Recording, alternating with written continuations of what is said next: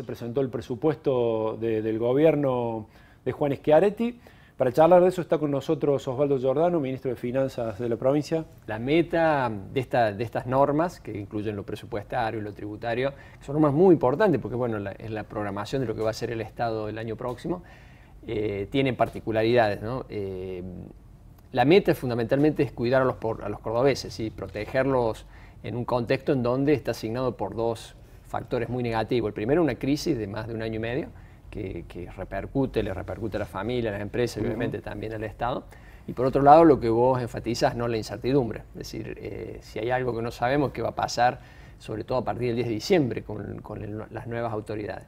Eso hace que sea aún más difícil eh, proyectar, pero creo que de todas maneras es un instrumento muy importante porque nos permite definir eh, algunos criterios en base a ese objetivo que planteó el gobernador Schiaretti de eh, potenciar el rol del Estado en cuidar a, todos los cordobeses y fundamentalmente los sectores más vulnerables.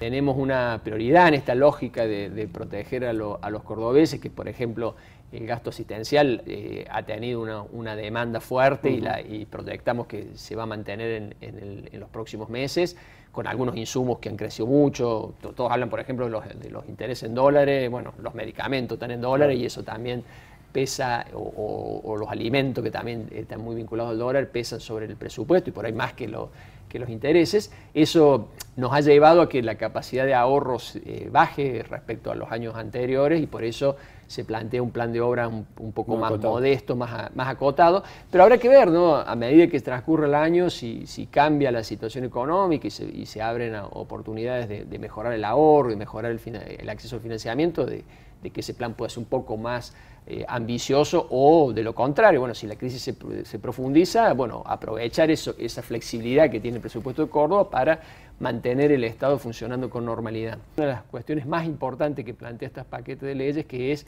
seguir profundizando la simplificación del impuesto. Nosotros sabemos que este es un impuesto muy cuestionado, muy difícil de administrar, muy engorroso, y en el cual venimos trabajando a los fines de hacerlo más simple para que el contribuyente con voluntad de pago no encuentre una traba burocrática para cumplir, sino que sea algo más fácil. Y por otro lado, para el que no cumple, eh, tengamos una capacidad de detección y de sanción más, eh, más rápida. Ya en el monotributo se hizo con muy buenos resultados. Córdoba fue la, primera provincia que unificó para los pequeños contribuyentes ingresos brutos con IVA, con el monotributo a nivel eh, nacional y muchos municipios incluso con la tasa.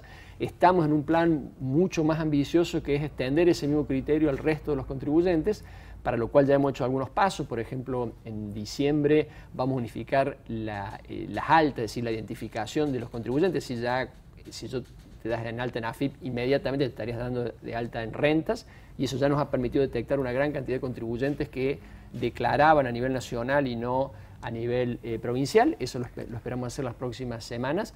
Y eh, a partir del primero de enero lo que le estamos proponiendo a los legisladores es bajar la cantidad de alícuotas diferentes. El impuesto tiene 80 alícuotas diferentes, que lo hace muy engorroso. Van a pasar a 20. Exactamente. Eso nos va a ayudar a hacerlo más simple y nos va a permitir dar el paso más trascendental, que es que esperamos el año próximo que la determinación del impuesto IVA y ingresos brutos se hagan juntos. es decir, el, el fisco, en base a la declaración eh, de ventas, en base a las ventas que hace el el contribuyente, va él directamente, el fisco, a determinar si, bueno, usted me debe tanto de IVA, me debe tanto de ingresos brutos y eh, pase a pagar o dígame cuál es el error para, cambiarlo.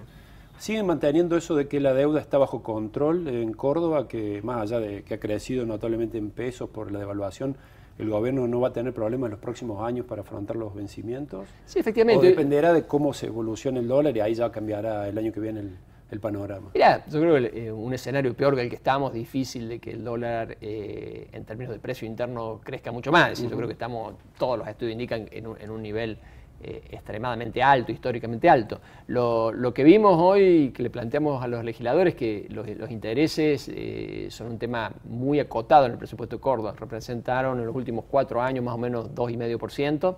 El año que viene no cambia mucho eso, si bien hay un impacto por la devaluación, eh, sigue siendo un porcentaje eh, eh, pequeño, y que efectivamente hay años más complicados, por ejemplo el 21, donde hay un vencimiento del bono, que, allí se hace un poco más difícil, y, así hay otros años que ocurre lo, lo contrario, es algo totalmente manejable. ¿no? no tiene nada que ver con lo que es tema de debate nacional, que es la deuda a nivel nacional, tanto por el origen como por la incidencia en el corto plazo, como el volumen.